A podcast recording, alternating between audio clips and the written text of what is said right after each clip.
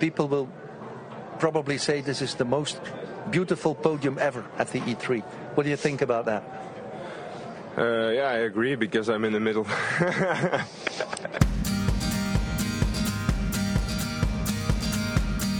Volata Radio con Pau Mitjans.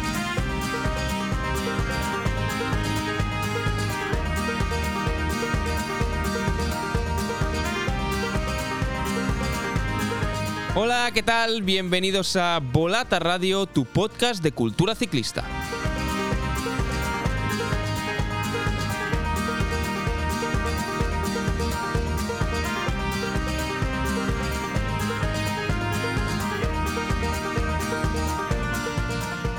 Estoy seguro que más de uno de vosotros habrá reconocido la voz del personaje del principio, el que responde la pregunta. Es de Bud Van Aert, justo después de ganar la E3 Saxo Classic, la histórica E3 Harelbeck hace unos días, en una de las primeras clásicas de la temporada. Y qué clásica con el espectáculo que dieron Van der Poel, Pogachar y compañía. En la declaración, el periodista le preguntaba, la gente probablemente dirá que es el podio más bonito jamás visto en la E3. ¿Qué piensas de esto? A lo que el ciclista belga, Van Aert, respondía, sí que estoy de acuerdo porque estoy en medio. Y puede parecer una pregunta más, pero que le pregunten por si es uno de los mejores podios de la historia es para hacernos pensar para hacernos reflexionar sobre el momento del ciclismo que estamos viviendo. El espectáculo que vimos en la antesala del Tour de Flandes es digno sin duda de estar entre los más espectaculares que uno recuerda. Un no parar entre tres bestias a 80 kilómetros de meta. La verdad es que estamos ante una de las temporadas de clásicas que mejor pinta de las últimas décadas y ante una generación dorada. No descubriremos más si decimos esto, pero es importante recordárnoslo porque dentro de, unos años seremos conscientes de lo que estamos viviendo. No me atrevería a decir de la historia, porque estos son palabras mayores y ya sabemos que comparar épocas pues es algo muy relativo, pero poco le debe faltar. En todo caso, lo que generan estos ciclistas, tanto dentro como fuera del asfalto, y del gravel y del ciclocross y de donde compitan, nos permite vivir uno de los momentos más dulces de, este deporte. Y desde aquí, larga vida a este espectáculo. Pues bien, con quien reflexionaremos de todo esto es con el invitado de hoy al podcast, Eduardo Chozas, un tipo que ha vivido en primera persona la dureza de estas carreras, a pesar de ser un gran vueltómano. Y es que también quiso probar en primera persona lo que supone correr eh, los monumentos, la dureza de estas pruebas. Llegó a disputar, por ejemplo, 5 Milán San Remo, 2 Tours de Flandes, 2 París-Roubaix y 2 Giros de Lombardía.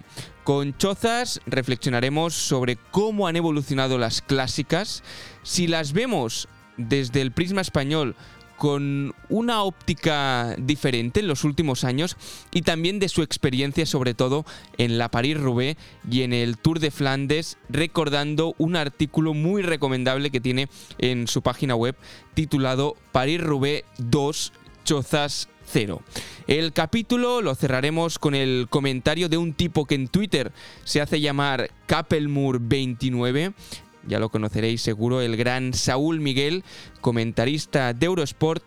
Pero antes de todo esto, ya sabéis que toca hacer la primera parada en la redacción de Volata porque tanto Olga Ábalos como Isaac Vilalta tienen mucho que decir sobre este tema y sobre otros que, que también comentaremos.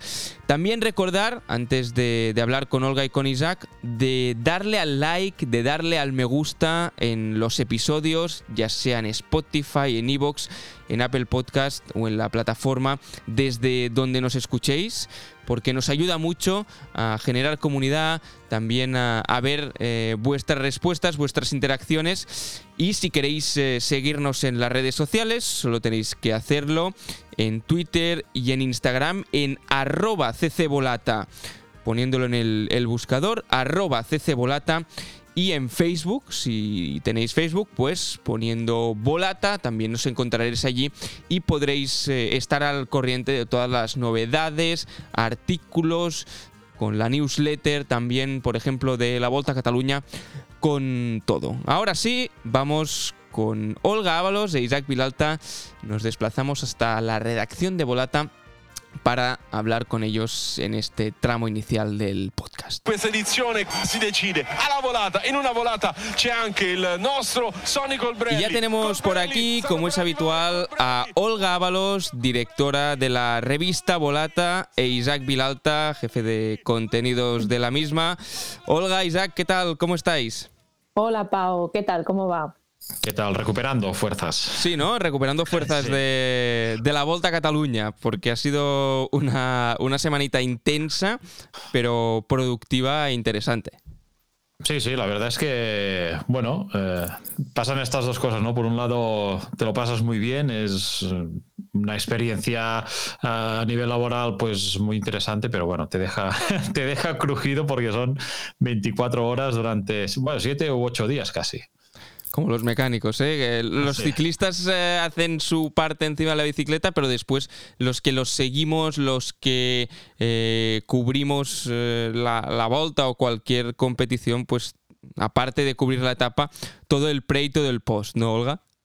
Sí, sí, efectivamente. Digamos que, claro, en, en nuestro caso, eh, muchas veces el, el, trabajo real empieza cuando la etapa termina, ¿no? Entonces tienes que estar atento a, a, a lo que pasa antes de la etapa, eh, durante la etapa y cuando termina, pues tienes que, que generar el contenido relacionado con la etapa y, y, y, trabajar con toda la, la, cobertura que, bueno, la que tú consideres que es la más adecuada para el medio en el que trabajas, claro. Uh -huh. y, y es complicado, son jornadas muy largas, como dice Isaac. Sí, sí. Ahora hemos estado en Volta a Cataluña, desde Volata has hecho una cobertura especial, al final es, es la Volta de casa, ¿no? la vuelta de casa, y, también, bueno, por los que seguimos a, a Volata y, los que también estamos implicados, pues había una newsletter que ya se puso a prueba durante el Tour de Francia femenino, eh, había contenidos extra ¿no? que se han tenido que trabajar,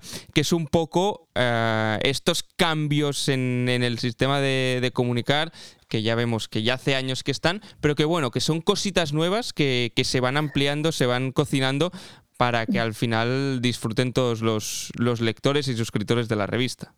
Claro, al final cuando, cuando tienes que cubrir una, una carrera ciclista, o, y sobre todo una, una, carrera como la Volta, que son, son siete días, siete etapas, claro, como medio de comunicación te preguntas, bueno, ¿y, y de qué manera ¿no? se tiene que cubrir la, la carrera? ¿Hay que hacer lo que tradicionalmente se hace, ¿no? como la previa de la etapa, la crónica de la etapa, o hay que buscar otras maneras de, no sé, de, contar la carrera y qué sucedió en la carrera, ¿no?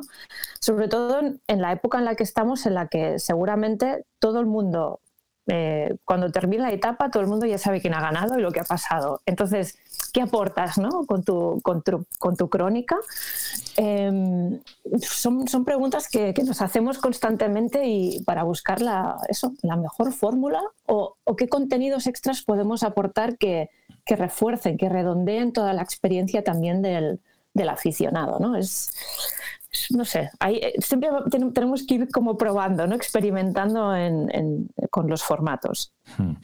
Yo aquí creo, como dice Olga, que el contexto, el entorno ha cambiado. Todos lo sabemos, no solo en ciclismo, sino en, todo, ¿no? Cómo transmitimos las noticias, la información, en, una época de las redes sociales en que, bueno, el peso del periodista eh, sigue existiendo, pero ha cambiado, se ha desplazado. Entonces yo creo que hace falta una reflexión eh, quizá interna entre los medios en que tenemos que preguntarnos a ver qué, cómo vamos a hacerlo a partir de, de, este momento, dado que el contexto, como decía, ha cambiado mucho. Y a mí me preocupa que no sepamos transmitir a, al oyente, al lector, al espectador, lo que tendría que seguir siendo periodismo. No digo que una cosa sea mejor que la otra, que una valga más que la otra, pero sí que me preocupa que la comunicación no es lo mismo comunicar que, que hacer periodismo.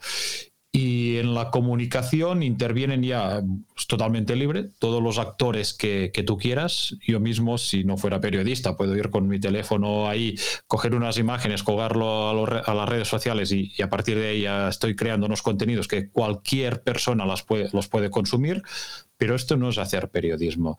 Y a mí me preocupa un poco que confundamos estas, estos dos, dos términos, porque eh, en el periodismo tenemos que hacer autocrítica, pero también tenemos que reivindicarnos porque el periodismo exige pues, unos, estándares, una ortodoxia, unos, unos procesos que pues requieren de una experiencia, de un trabajo, de un estudio, que igual no tienes que pasar por la facultad, pero sí que tienes que tener esta base eh, teórica.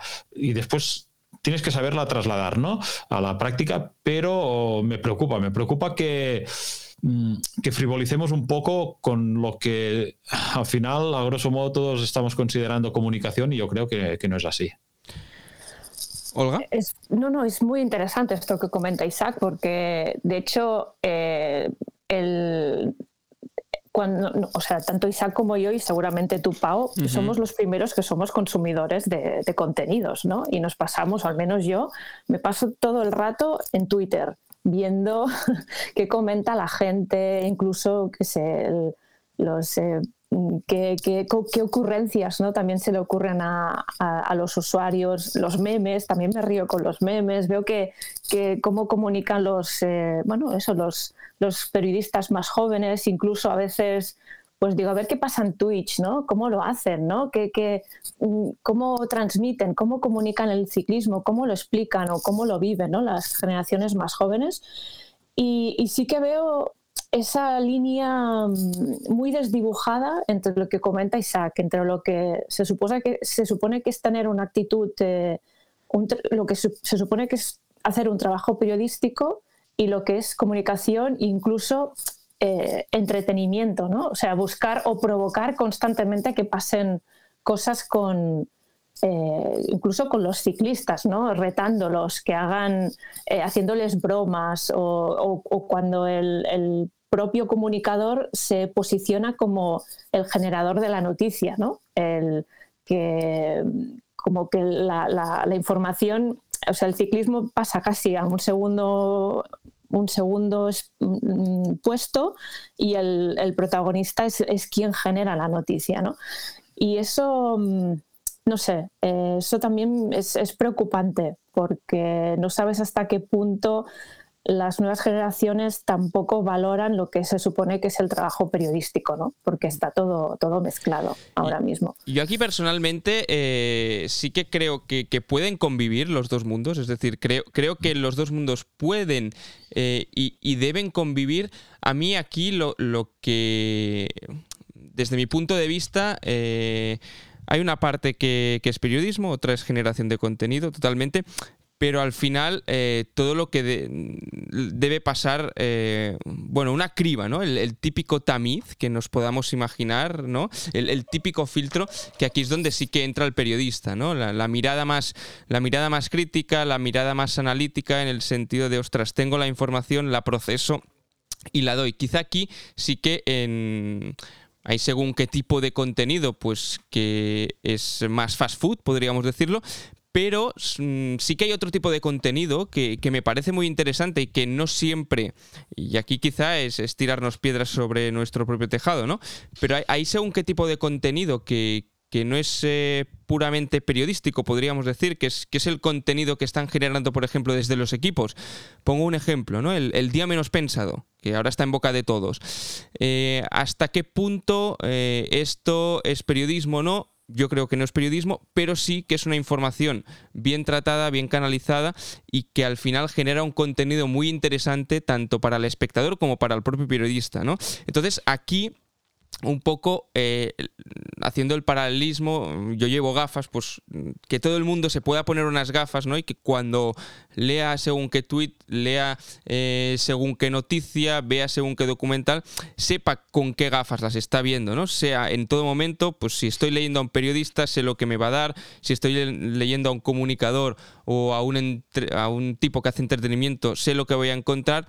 Eh, y desde el principio eh, saber con qué cartas sobre la mesa están, ¿no? Creo que es, que es lo más importante, pero desde mi punto de vista creo que es bueno que, que convivan también un poco para este discurso, ¿no? De enganchar a las nuevas generaciones, yo creo que también es importante pues que haya distintos tipos de, tanto de debate como de mm, como de formatos, que, que al final puedan convivir un poco, un poco entre todos. Este es, es mi punto de vista.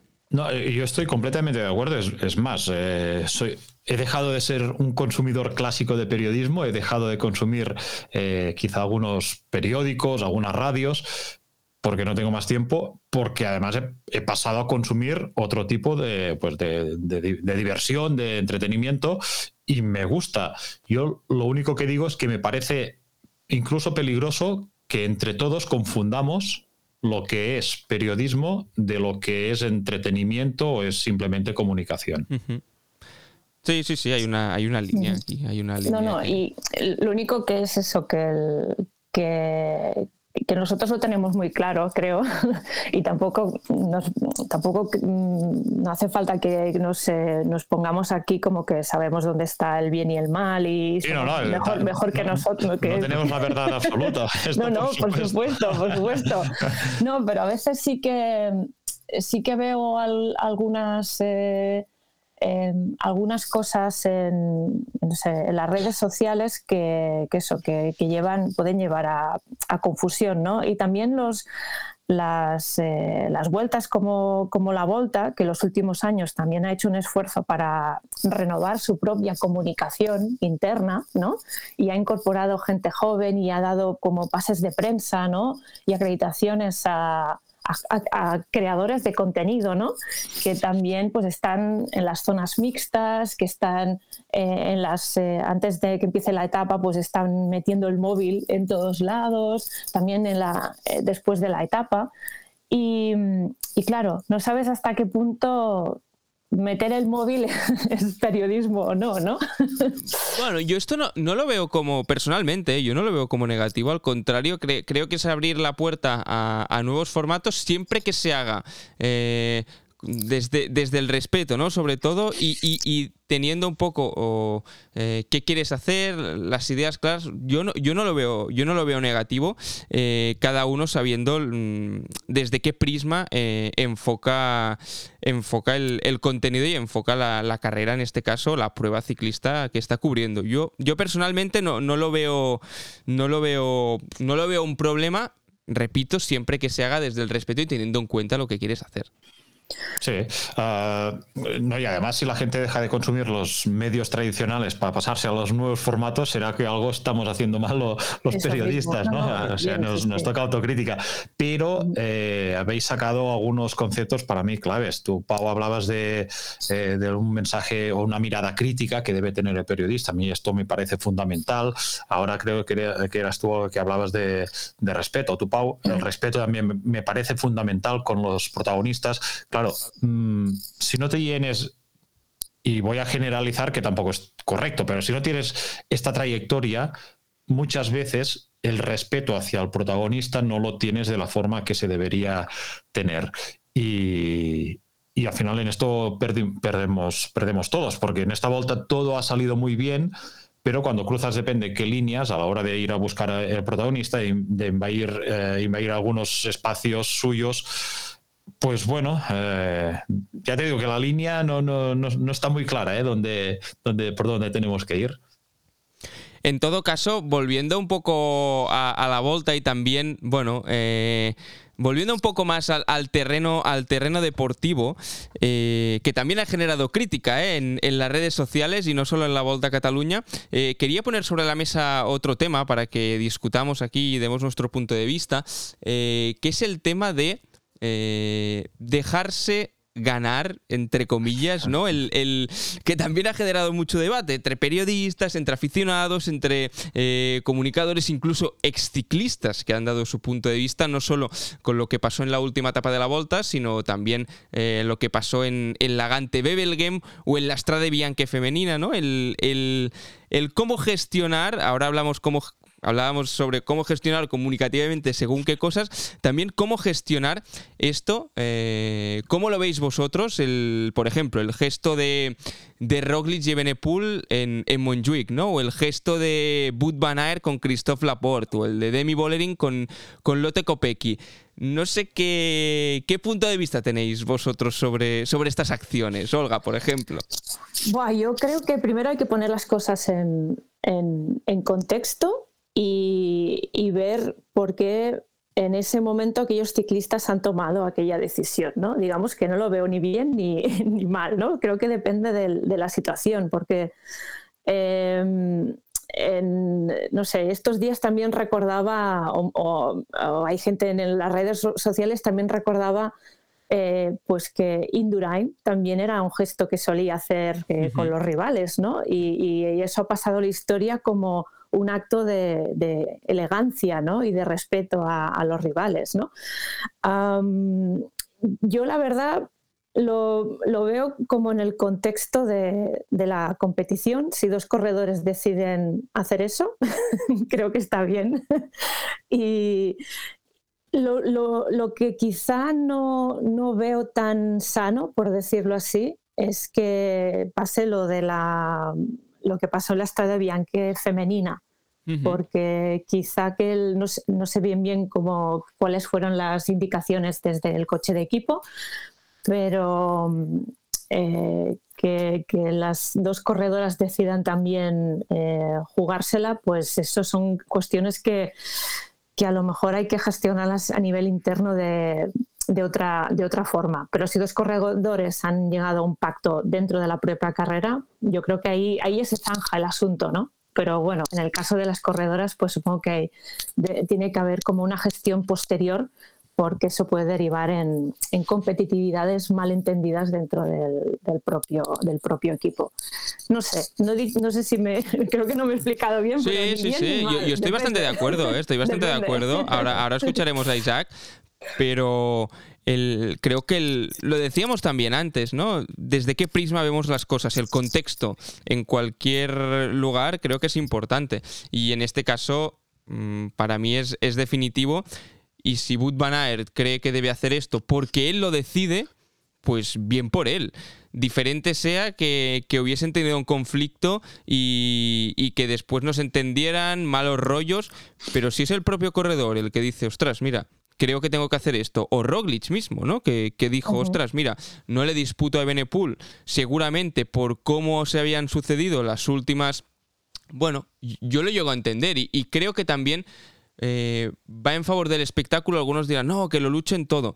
También va en favor del espectáculo ver gestos así porque gestos de este tipo nos gustan. Posiblemente, si Roglic no hubiese hecho esto, quizá no hubiésemos visto la foto icónica que nos dejaron después Roglic y Benepool en meta abrazándose.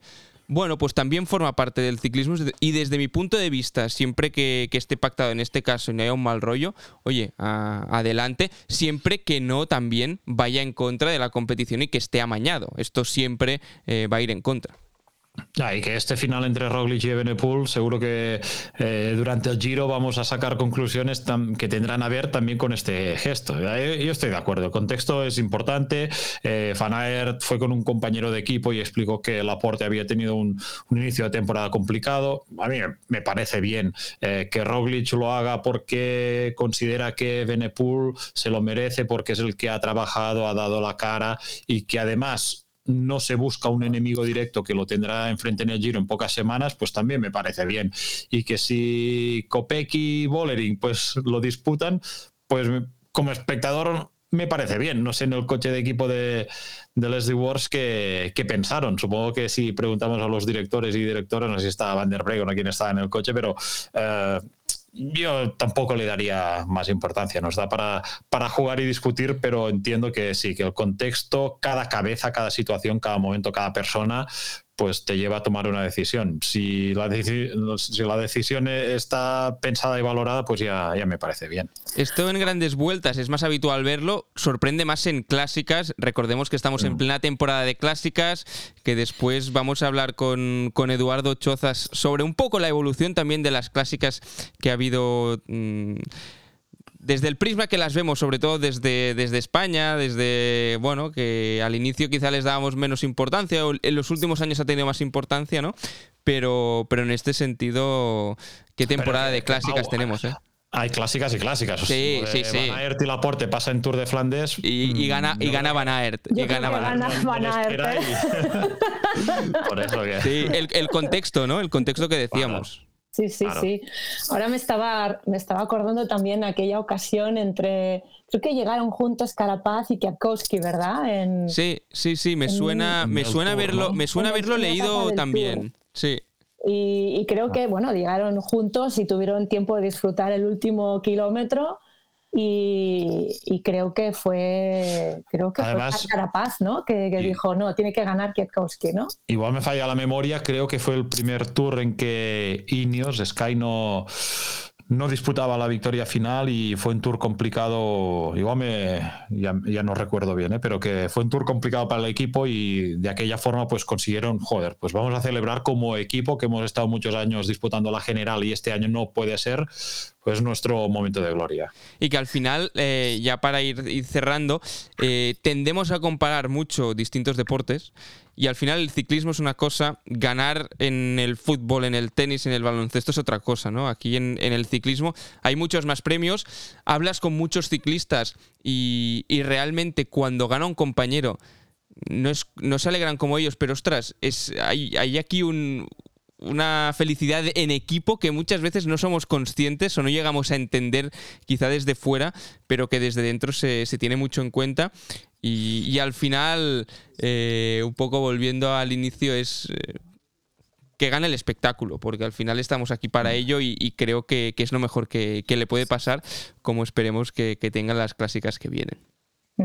Sí, ahora me estaba acordando que en, la, en esta clásica que, que ganó Laporte eh, hace, unos días, luego se produjo una, una imagen muy curiosa ¿no? de que estaba pues, Van Aert esperándole en el sofá, ocupando todo el sofá, así como incluso riéndose ¿no? de la situación que se había vivido hace hacía unos días previos en la, en la Milan San Remo, en la que estaban pues Gana, eh, Van der Poel y Van Aert mm, muy apretados en un sofá, pues y estaba pues Van Aert esperando en el sofá como así reclinado a, a su compañero Laporte como diciendo venga al podio, ¿no? No sé, son, son situaciones que, que eso, que, que al final también dan espectáculo, ¿no? Y- y volviendo a lo de, a lo de Roglic y Benepul, no sé, por, por un lado también pienso que, como dice Isaac, que todo esto también lo le seguiremos dando contexto en el próximo Giro de Italia, pero también es como que nos gusta pensar que este tipo de gestos ¿no? de alguien con más experiencia como Roglic al final pueden calar también en alguien joven, ¿no? Como, como Benepul, y que a lo mejor en alguna situación de aquí unos, no sé, de aquí unos años de Benepul se encuentre en esta misma situación, ¿no? Y, quizá tome la misma, la misma decisión de dejar ganar al otro. Pues nos quedamos con esta reflexión final de, de Olga Ábalos. Hemos eh, hablado un poco de, comunicación, de periodismo, también ligado a la Volta a Cataluña, la Volta que nos tocaba más, más de cerca y también hecho un poco de, de mini previa, hablar un poco de las clásicas que vienen. Ya ha empezado la temporada, ahora lo hablaremos con Eduardo Chozas también pero con muchas ganas ya de, de que lleguen los, los grandes monumentos del ciclismo. Olga Ábalos, Isaac Vilalta, hablamos, hablamos en la próxima, que vaya bien. Hasta la próxima. Un abrazo. Volata Radio. Ciclismo, cultura, periodismo.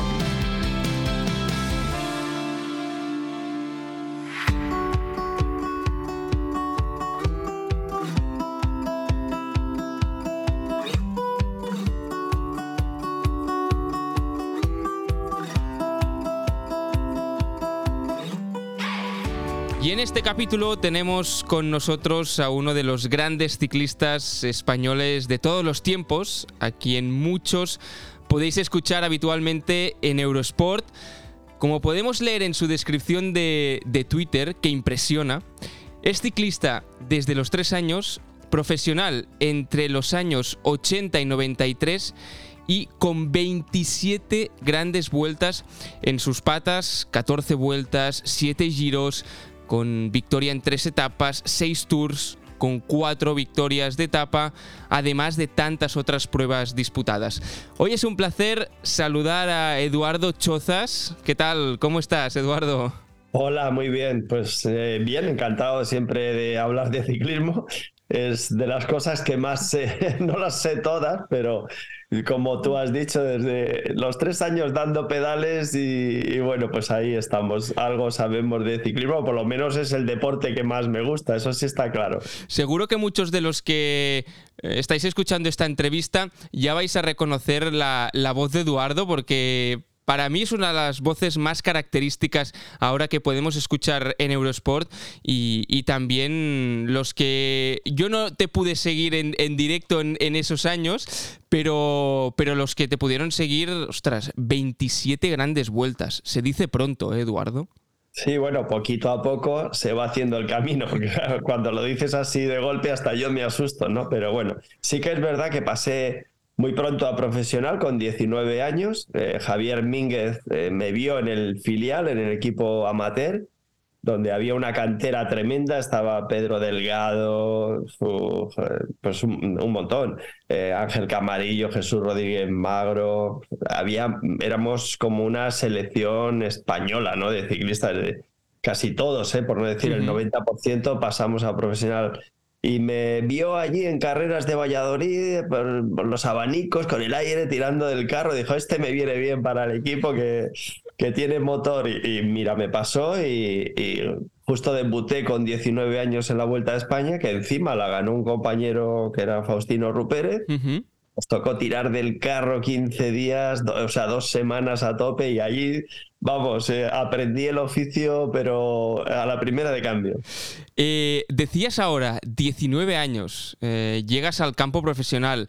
Seguramente, si lo dices ahora, nos sorprende, o sorprende, sorprende menos, ¿no? Porque vemos a muchos profesionales que llegan súper jóvenes, que están quemando etapas como nunca, pero tú ya fuiste uno de esos pioneros, entre comillas, ¿no? De decir, ostras, con 19 años, 1980, ya subo a profesional y no soy un ciclista mm, secundario, sino uno de los grandes eh, eh, nombres, gregario a veces, pero también con, con buena capacidad para, para ganar etapas, Eduardo. Sí, aunque antes era más difícil, ¿no? Ahora, a ver, el nuevo ciclismo eh, se detecta rápidamente cuando hay un valor eh, emergente de tal magnitud, pues como los eh, Renko de Benepul o Juan Ayuso, ¿no? Que porque hoy día se ven ya los valores instantáneamente con todos los medidores de vatios, de todo que, que hay a disposición y, ya eh, los chicos muy jóvenes entrenan con todo lo que tienen a su alcance, cosa que nosotros en mi época era impensable. Entrenabas un poco más por sensaciones, sí que entrena, yo entrenaba muy bien ya desde juvenil, pero no tenía pulsómetro, no realmente te estoy hablando de los años 70, ¿no? Eh, era, eso todavía era, vamos, eh, ciencia ficción, ¿no? En aquella época, pero bueno, entrenar, sabía que había que entrenar, que sufrir y tal. Y hoy día está todo medido. Cuando ves que hay eh, gente joven, con, tan jóvenes como Juan Ayuso, por ejemplo, que debuta en la Vuelta a España, como yo, con 19 años, y hace tercero, sí, sí. es porque ya se sabía que, que los valores que, iba, que gastaba, ¿no? Entonces, claro, mm, yo iba un poco más despacio. Yo, a ver, a mí me vieron que iba bien y no me dijeron, oye, que tú cada vez que corras casi tienes que ganar. No, me dejaron más, bueno, a trabajar, que así se aprende y luego yo, cuando tenía una oportunidad, también eh, aprovechaba y hacía mis pinitos, ¿no? Es diferente, totalmente diferente las épocas, pero bueno, eh, no es muy normal rendir a los 19 años. Es que está fuera de toda lógica. Y digo esto porque para todos los chavales jóvenes que me están escuchando, y, no sean capaces de hacer con 19 años ni debutar en una vuelta ni hacer tercero como Juan Ayuso, eso no es normal. Hay que esperar a madurar y yo creo que en torno a los 23, 24 años es cuando se va sacando un poquito más en el proceso de ir mejorando en todos los sentidos, ¿no? Físicamente, eh, a nivel de experiencia, a nivel de saber correr, porque esto es una profesión también y la tienes que aprender. Entonces, bueno, que lo normal es pasar a profesional entre los 22, 23 años e ir mejorando hasta los 30. O sea, que nadie tire la toalla como ya está pasando antes de la cuenta, ¿eh? porque no, sea capaz de con 21 años ni siquiera de pasar a profesional. No, lo normal no es eso, eh, pero que no hay que tener prisa. También toda esta gente joven hay que decir que también le va a costar mucho llegar a los 35 años o 40 como, como eh, Alejandro Valverde y algún otro corredor, porque claro, han empezado tan jóvenes que todo es como cuando tiras de una anilla, ¿no? Tienes un, no sé si son 15 años ir a tope, sobre todo psicológicamente, ¿eh? ya no lo digo por lo físico, ¿no? Porque ahora hay mucha exigencia a la hora de entrenar, de comer, de peso, de todo, ¿no? De todo pesado, todo medido, todo. Eso es muy duro. Es un ciclismo ahora muy duro psicológicamente hablando. Ahora que hablabas de. Ahora que hablabas de alimentación, perdona. Eh, tus padres tenían una frutería en el, en el barrio de Orcasitas de Madrid, si no voy equivocado. ¿Tú comías mucha fruta de pequeño o te dio, te dio el impulso en casa de herrero cuchillo de palo? No, no, yo era la ruina de mi padre. Venía de entrenar y porque hubo una época que, que ya me pasé a nocturno para estudiar por la noche y poder entrenar un poco más y venía a mediodía, les ayudaba un poquito a descargar el furgón eh, pero ya había hecho 130 o 140 kilómetros y me comía, bueno, cuando venía la época de las chirimoyas era la ruina de mi padre, me comía media caja, comía más que le ayudaba, ¿no? Pero mi padre se sentía orgulloso, me echaba la bronca, pero decía, come, come, que esto te viene bien.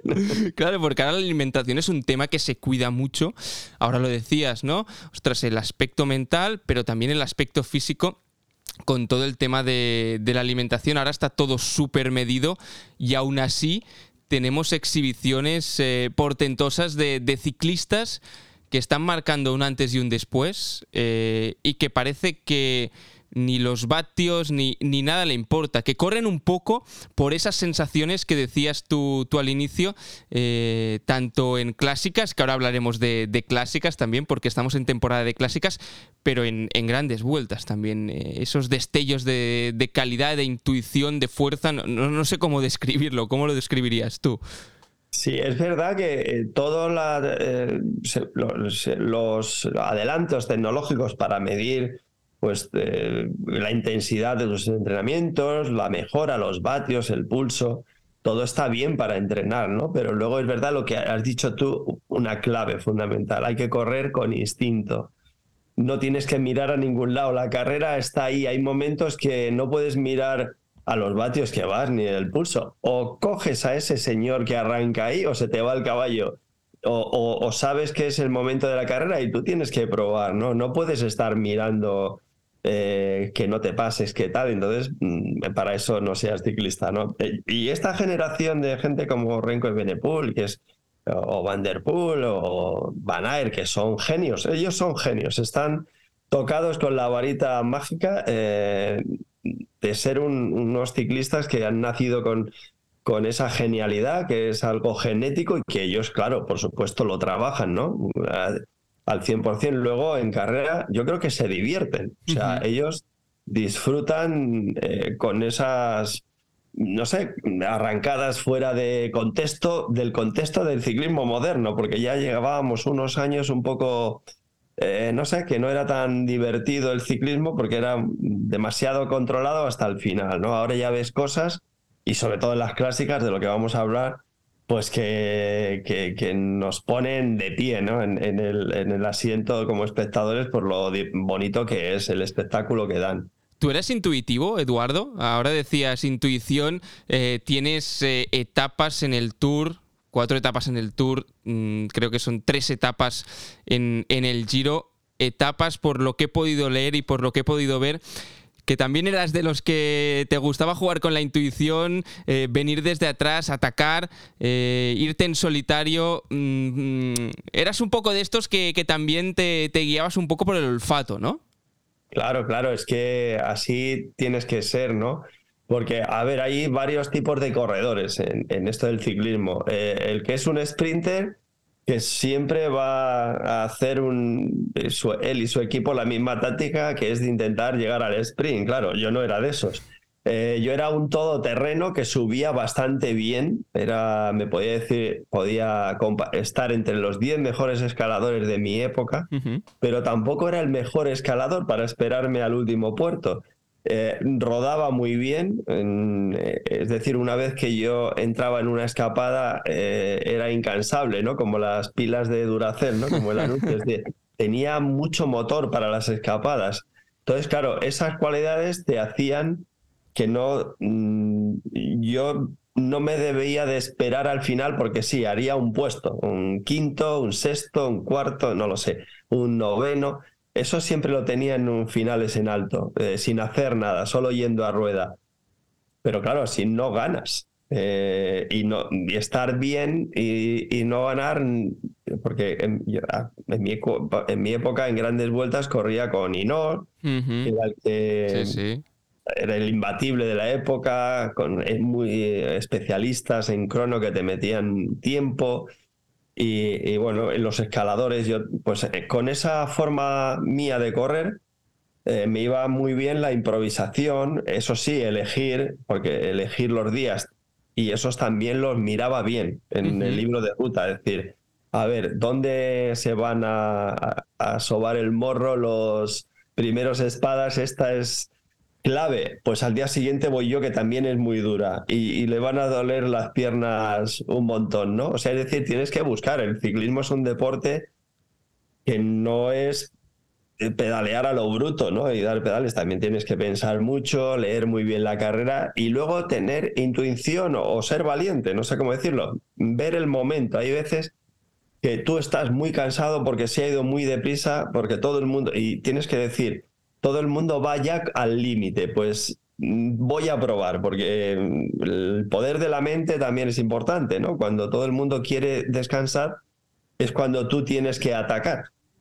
Eh, un poco a contrapié, ¿no? Si quieres irte por delante. Y un poco es el motivo de que muchas veces yo mm, y- me anticipase buscando eh, la escapada de, con esa intuición, ¿no? Como tú dices, pero también viendo que había posibilidades, porque si no, me esperaba para momentos más ideales, con un terreno duro que me iba bien, nunca en llano, porque en llano te controla un pelotón, o sea, un, una- un grupito pequeñito en llano estás a merced de un pelotón, te puedes Ujú. de- dejar ahí delante, pero de cara a que te vean en casa, pero es muy difícil que, que puedas ganar, ¿no? Porque hay cuatro o cinco equipos que, que tiran 20, 30 corredores detrás contra dos o tres, ¿no? Claro. Y, y- y bueno. ahora decías, Eduardo, me, me gustaba mucho la reflexión que hacías, ¿no? De, de engañar a la mente de alguna forma, ¿no? De decir, ostras, eh, todo- todos van mal, todos vamos mal, y es el momento donde entra este juego contra ti mismo, seguramente. Eh, ¿Cómo lo hacías tú? ¿Qué te decías o qué te repetías eh, de, e- en tu mente? No sé si sigues, si ahora, si quedan menos kilómetros. ¿Cómo conseguías engañar a, tu mente, entre comillas, si, si te acuerdas? Bueno, porque, a, a ver, yo corría porque me gustaba, ¿no? O sea, y entonces para ti el ciclismo es un juego, deporte, que encima es tu profesión, ¿no? Pero nunca puedes estar muy agarrotado, ¿no? Como mm, en el sentido que te dé miedo todo, ¿no? Porque si no, no te diviertes. Entonces, eh, hacer alguna locura de vez en cuando te viene bien, eh, siempre con un or- en un orden, ¿no? Y entonces, bueno, pues en ese sentido, como por ejemplo, eh, corrí también el Giro muy jovencito, ¿no? Sí. Eh, porque fue con 20 años, vuelta y Giro. Y yo ya en el, mi primer Giro estuve a punto de ganar una etapa, que al final la ganó Miguel Mari Lasa, íbamos escapados tres, con Miguel Mari y, y yo de Thor, Ujú. un italiano, y bueno, pues mm, ya me di cuenta que el Giro me iba. Eh, no, ese día ganó Lasa y estuve varios días por delante, pero al, al año siguiente volví a correr con 22 años, vuelta y Giro, y ya gané una etapa. Y la etapa que gané fue la tercera eh, de ci- 269 kilómetros. Casi De estos nada. días que era como media Tirreno Adriático de golpe, porque salíamos del mar Tirreno, llegábamos al. Adriático, o sea, y pasábamos toda la el, el macizo central, la cordillera, y se rompió el pelotón de salida de tal forma, eh, claro, siendo la tercera etapa, que se quedó 6, mm, 7 corredores de la general por delante y, el resto por detrás. Y, entonces fuimos 150 kilómetros a 50 por hora con la subida, los puertos y tal. Yo venía de la Vuelta a España, venía con buenas piernas, ¿no? Porque además había hecho sexto eh, el año que ganó Inor. Y claro, yo decía, vengo de la Vuelta, he hecho sexto, mm, llevamos 150 kilómetros a tope. Estos que empiezan el giro deben estar ya jodidísimos. Yo iba también que decía, pero es que no podíamos ni ir a rueda. Látigo, látigo a 5 metros del de adelante. Digo, esto es inhumano. Digo, dicen que no van deprisa en el giro. y claro, cuando nos juntamos los grupos, todavía quedaban casi 100 kilómetros. Digo, ahora arranco. O sea, tienen que ir muertos. Y yo iba igual de mal, porque, a ver, nadie va cómodo así y justo fue a arrancar y me fui con dos o tres. Es que todo el mundo quería parar, ¿no? Pero dije, este es el momento, ¿no? Y así, ¿no? Te quiero decir que vas un poco a la contra en la dificultad de saber que a mí no me apetecía, pero que era el momento, yo lo estaba viendo. Esto pasa mucho y, si te parece entramos a hablar un poco de, las clásicas porque estamos en pleno momento de clásicas.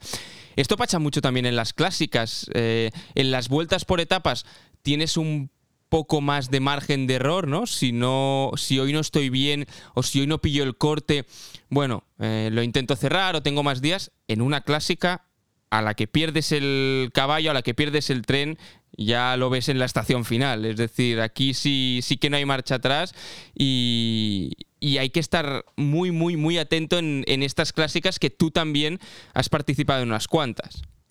Sí, menos de las que me hubiera gustado, porque realmente como antes eh, hemos comentado, eh, hoy en España no había, eh, se puede decir, mucha... No, no se llevaban las clásicas, ni no les gustaba a los, a los directores de los equipos, ni los gerentes, ni la afición española las seguía, ¿no? Pero ahora no, ahora cada vez se siguen más, ahora hay una cultura de clásicas, eh, son impresionantes eh, la forma de correr, son muy difíciles porque es otro ciclismo, no es el ciclismo que, que nacemos aquí los españoles y no corremos apenas en circuito, un poquito en las categorías inferiores, pero el ciclismo de Bélgica, de Holanda, de esas clásicas difíciles, pues son de circuitos de meter codo, de, de carreteras estrechas, de, de, estar en cabeza, de entrar a cuchillo el primero en, en los sitios difíciles. Claro, eso, eso para un ciclista español que tiene que ser eh, escalador de serie si quieres eh, triunfar, ¿no? Pues claro, es un choque muy violento, ¿no? Eh, entonces mm, me di cuenta que había clásicas muy difíciles como la Paris-Roubaix, sobre todo para gente que pese poco porque vas dando más pedaladas en el aire que, que los adoquines. Eh, es para gente muy fuerte, muy rodadora, que, que tenga mucha potencia en, eh, y mucha musculatura a nivel de glúteos, a nivel de, de, ir sentado, ¿no? Porque no te puedes poner de pie y, que peses un poquito, ¿no? O sea, yo creo que si mides la, el peso de los corredores que ganan o que van muy bien en las clásicas, pues es eh, más de 70 kilos, entre 70 y 80, ¿no? Posiblemente, claro, ¿dónde vamos los de menos de, de 70 kilos, no? Es decir, que también siempre son problemas en, ese tipo de clásicas, pero hay otras que no, como la, la Lieja, Bastogne Lieja, ¿no? Que, que, es como una carrera de alta montaña. en un día por la dureza que tiene. Entonces, bueno, eh, yo me quedé con ganas de correr la Lieja Bastonieja, pero sí que corrí la, las dos de los adoquines, la de los muros, el Tour de Flandes y la, la, eh, la Paris-Roubaix. La corrí dos veces cada una. Y ah. fue una experiencia muy bonita. De hecho, para aquellos que, que no hayáis podido leer eh, un artículo en, en la web de Eduardo Chozas, os lo recomiendo 100%. Se llama Paris-Roubaix 2, Eduardo Chozas 0. Eh, en el que Eduardo cuentas un poco tu experiencia con, con París-Roubaix, el primer recuerdo del bosque de Arenberg, un poco eh, todo lo que sufriste eh, durante esas dos ediciones que, tela. Sí, bueno, es, es, una carrera que ya sabes que no tienes posibilidades de hacer mucho, solo de acabarla, era mi intención, porque ya las corrí con 30 años, ¿no? La primera vez, en la 11. Eh, nos mandaron como la primera vez 15 días a, a, Bélgica, correr los tres días de La PAN. Eh, allí empiezas a conocer los muros eh, de, de, la Gante Bebelgen y de, del Tour de Flandes, ¿no? Porque antes eran tres días, ahora ha cambiado un poco el formato a, a las Brujas de Pan de un día, pero bueno, hay varias carreras, entonces ahí empiezas a aprender dónde te metes y cómo se corre eso, ¿no? Siempre con viento, abanicos, carreteras estrechitas de hormigón, junta de dilatación que cuando vas a relevo, como metas la rueda ahí, es como las ruedas del tranvía, te puedes pegar una un galletón y vas constantemente pasándola. Bueno, ahí son muros, ¿no? Y el pavé es como mejor. Pero claro, otra cosa es la París-Roubaix, ¿no? Eh, que eso es una bestialidad. Es la, esos adoquines son una bestialidad eh, y no los conoces tanto porque no... Eh, cuando eh, tuve mi primer contacto con la París-Roubaix fue en el Tour de Francia del 85, la primera vez que corrí un tour, que nos metieron seis tramos a final de etapa, y acababa en Lille, eh, al lado de Roubaix, y, bueno, pues eran los últimos seis tramos de la París-Roubaix. Pero no es lo mismo correrla en un tour que correr una clásica París-Roubaix, ¿no?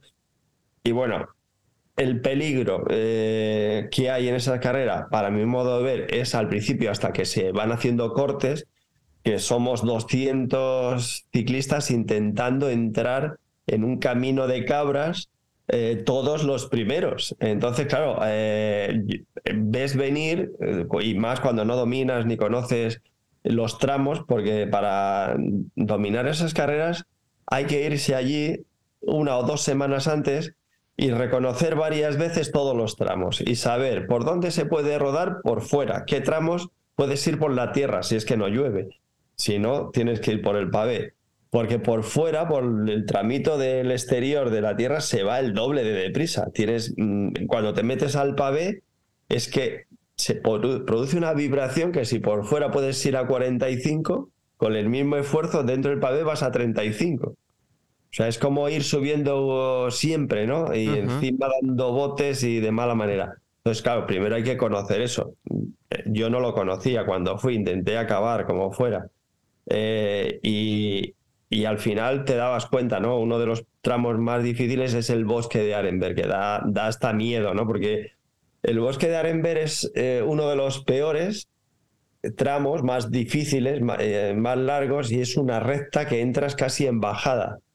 Y está todo el pelotón. Entonces entras a 60 por hora, todo el mundo queriendo entrar, y tú ves que eso es un embudo en línea recta, y que dices, como se caiga alguien aquí, no paramos, no podemos parar. O sea, hacemos un montón, pero de, de, 15 metros de alto, ¿no? De ciclistas. Y, cada vez que lo veo me da miedo, desde fuera y todo, ¿no? Porque lo he sentido, ¿no?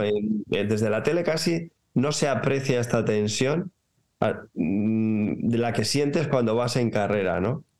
Y, supongo, perdona Eduardo, que, que técnicamente debes de tener un control sobre la bicicleta y, una seguridad, no solo control, seguridad contigo mismo con la bicicleta, que, que si no vas seguro antes de, meterte por allí y no lo has reconocido bien, es que mejor que no vayas. Bueno, sabes muchas cosas porque te las han contado y porque yo, yo cuando la corrí la primera vez mm, tenía mi experiencia del Tour de Francia, pero claro, eso hay que verlo cada año y unas semanas antes porque con la lluvia cambian los tramos. Se hacen hoyos eh, y tan pronto vas por fuera y tienes un hoyo de dos metros eh, que te hincas la rueda adelante y te caes allí montas una, que todo eso lo tienes que conocer para que hay tramos que vas por, por fuera, por la izquierda, te metes al centro el centro del pavé, la parte buena, ¿no? que está menos, eh, está en una lomita, ¿no? Porque están así apompados. Y por ahí se rueda un poco mejor. Los laterales, eh, aparte que están en cuesta, en caída, tienen unas aberturas y las piedras unas para arriba, otras para abajo. Eh, entonces, claro, mm, y lo que te decía antes, por dentro se rueda mejor, pero cuesta mucho, ¿no? y, todo el que puede se sale a los laterales. Entonces tienes que conocer cuándo está bien el lateral izquierdo, cuándo está bien el lateral derecho. Los tienes que tener en la cabeza, memorizados, ¿no? Porque Me pasó en el Tour que, gracias, bueno, a la caída que hay siempre en el primer tramo, que casi es matemática pura, hubo un montón de una montonera allí gigante de, de coger la bici a hombro y pasar tipo ciclocross por el Prado y colocarte y para adelante. Se cayó Vanderarden. Entonces el que esa carrera la dominaba, pues me sirvió de guía porque me adelantó y yo lo que hice es seguirle y me di cuenta de eso. Eh, íbamos por fuera, por la tierra, a 45. Nos metíamos cuando había un hoyo, antes de meter a ver el hoyo, él saltaba al medio, ¿no? Entonces digo, ah, coño, es que había un hoyo ahí, menos mal que iba detrás de él y he ido con tiempo. Íbamos un poquito por el medio, pero que te costaba mucho, y luego al otro lado, al derecho, y, claro, llegamos a la cabeza, me llevó a la cabeza. Pero eso porque él se conocía eso, vamos, como de andar por casa, ¿no? Sí, sí. Ahora, cuando escuchamos a Flecha muchas veces, ¿no? En las retransmisiones de Eurosport, que, decimos, hostia, ¿cómo puede ser que sepa dónde está la curva exacta por lo que dices ahora mismo, eh, Eduardo, ¿no? Y, no sé si, eh, enlazándolo un poco eh, con lo que veníamos comentando, si estamos delante de una de las mejores temporadas de clásicas si no la mejor, porque es muy difícil comparar épocas, eh, pero de las mejores que recuerdas, ya hemos tenido un, primer, una primera aproximación, pero lo que viene pinta muy, muy, muy bien. Eh, a ver, yo no sé si estamos en la mejor época, estamos en muy buena época porque tenemos a corredores como Matthew Van Der Poel, como Van Aert, como Pogachar, que también se ha metido ahí en la pelea con los clásicos manos. Pero yo me acuerdo que seguía mucho también a, los Roger de Bleming. Es decir, para el, aficionado español estamos con la novedad de las clásicas, que llevamos una década, ¿no?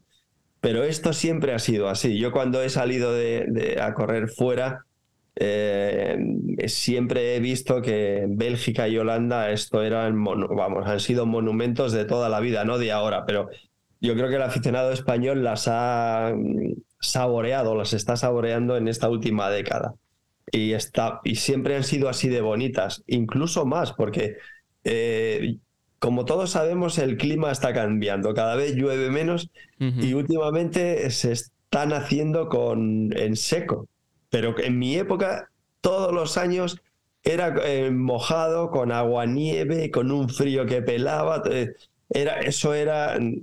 entonces sí que lo llamábamos infierno del norte, pero porque cuando ibas a correr allí ya sabías que si acababas eras, vamos, un campeón solo por acabar. Ya no te cuento eh, de hacer algún puesto, ¿no? Porque para, para mí, que no pesaba que pesaba 70 kilos, que tampoco era de los más escaladores ligeros, ya me costaba, ¿eh?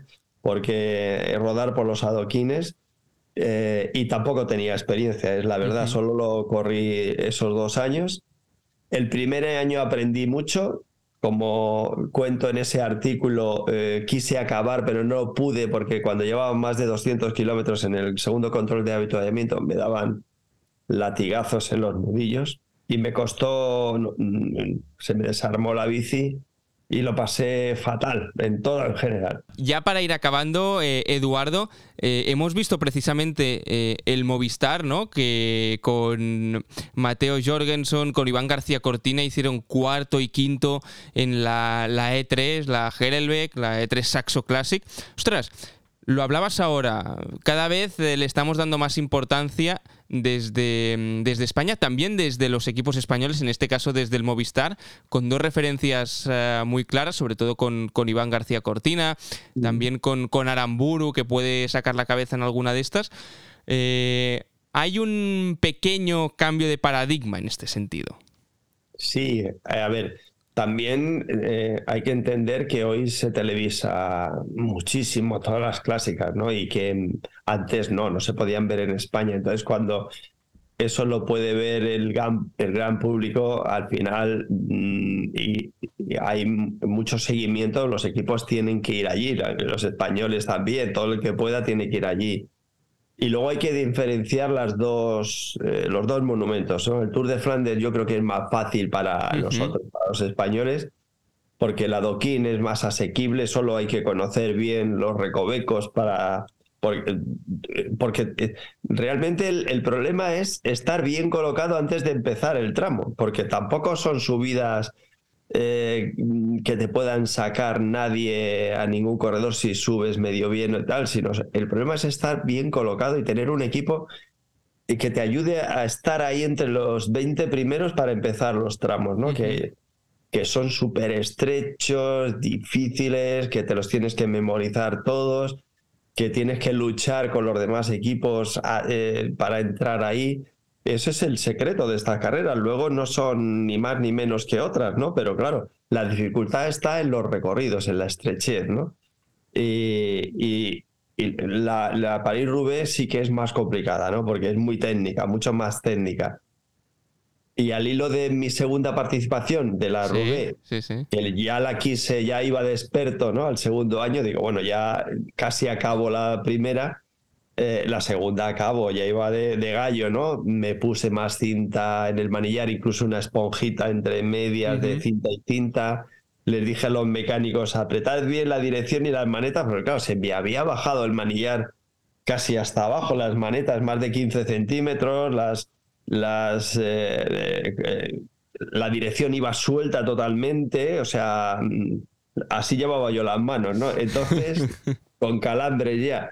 Eh, y, luego con desarrollos espaciales, como todos, ¿no? El plato pequeño lo poníamos más grande, de 48, para que llevar la cadena recta, que no se te metiera en. no llevase espiñones altos cerca de los radios, porque con las oscilaciones de la rueda, a veces se metía el cambio entre los radios, bueno, bien preparado. Pues y, con, y conociendo un poco más los tramos, pues la verdad que iba muy bien, ¿no? Iba de, por, no llovió, cosa importante para poder acabar, porque si no es más difícil. Y aprovechando todo lo que sabía ya, ¿no? Que era eh, intentar ir por fuera, como te he comentado antes, luego dentro cuando, no, cuando había hoyos y en una de esas, mm, cuando salté adentro del adoquín para ir, eh, porque había un hoyo, me enganché con otro ciclista y me metí un leñazo allí, así, a, mí, allí se acabó eh, para mí el partido, ¿no? Por eso era para ir V2 hecho zarcero, ¿no? con todo el dolor de mi corazón y mi cuerpo porque me caí y fui arrastrando por el tramo de adoquín que, que tuve unos dolores y además unas inflamaciones porque las caídas en el adoquín no te quiero ni contar cómo son de dolorosas. No me las, no me las quiero imaginar porque deben ser... Sí, sí, pues eh, yo me acuerdo que en las espinillas, en, en, todos los lados, tenía inflamación como bultos, ¿no? No eran heridas solo, sino como del golpe, ¿no? eh, súper dolorosas y mira, llegué allí a los vestuarios del velódromo, pero casi no en ambulancia, pero poco le faltó, ¿no? Y bueno, me quedó la espina de no acabar la Rubé porque sí que acababa siempre Flandes, ¿no? O sea, en Flandes se me daba mejor el Tour de Flandes las dos veces también que lo corrí. Pues nos quedamos con estas intrahistorias, con estas grandes experiencias de Eduardo Chozas. Eh, ha sido un auténtico placer tenerte en Volata Radio. Estás invitado cuando quieras, te escuchamos en Eurosport. Y, nada, disfrutar de, la temporada, tanto de clásicas como después cuando vengan las grandes vueltas, porque estoy seguro que, nos van a hacer disfrutar y de lo lindo. Pues nada, muchas gracias y cuando queráis ya sabes que aquí estamos. Hablar de ciclismo siempre es un placer. Hasta la próxima, chao. Un abrazo, gracias, adiós. Volata Radio, tu podcast de cultura ciclista. Nosotros vamos cerrando el capítulo, bajamos ya la persiana, pero antes recordad que nos podéis seguir en nuestras redes sociales para no perderos nada, ya os lo decíamos al inicio, y estar al día de todo lo relacionado con el ciclismo, arroba ccbolata en Instagram y en Twitter y volata en Facebook. También nos podéis enviar vuestro feedback, escribir eh, los comentarios que, que queráis, propuestas, lo que queráis, al mail podcast arroba podcast arroba Y si os ha quedado algún capítulo pendiente que no habéis escuchado aún, pues no os preocupéis porque los tenéis todos colgados en Spotify, en Evox, en Apple Podcast, en la plataforma que más os guste.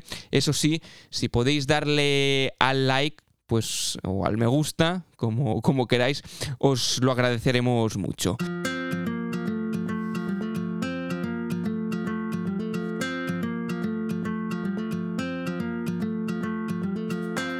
El capítulo de hoy lo cerramos con el comentario de un tipo que en Twitter se hace llamar Capelmur29, el gran Saúl Miguel, comentarista de Eurosport, que responde a la siguiente pregunta. ¿Estamos delante de una de las mejores temporadas de clásicas, si no la mejor que recuerdas? Saúl Capelmur Miguel responde. Hasta la próxima. No me atrevo a aseverar que estemos ante la mejor campaña de clásicas que recuerdo, para empezar porque se han corrido todavía demasiado, demasiadas pocas carreras y hace falta que pase un poco más para poder valorar con, con acierto, creo, sobre todo que pasen Flandes y Roubaix. Después de esas carreras quizá ya se puede emitir un, juicio más claro, pero ahora mismo me parece muy aventurado. Por otra parte, tenemos que tener cuidado de no ser de memoria demasiado corta, porque también hace unos pocos años a mí los, los duelos entre Bonen y Cancelara me parecían absolutamente espectaculares. Estamos hablando de corredores de un grandísimo nivel. Y yéndose un poquito más para atrás, pues quizá entre Johan Museu y Peter Van Petegem, por ejemplo, también eran, eran unos duelos tremendos. Lo que sí que creo que llama la atención especialmente al aficionado y es un gancho especial de lo que estamos viviendo actualmente, es que los ciclistas top que están disputando las clásicas son corredores extremadamente versátiles, más versátiles que los que había antes. Entonces son ciclistas que no solo los ves en las clásicas, sino que a muchos de ellos los ves en el ciclocross, siendo los mejores, o los ves también destacando en vueltas de una semana o incluso en grandes vueltas. Y creo que esto es lo que marca la diferencia.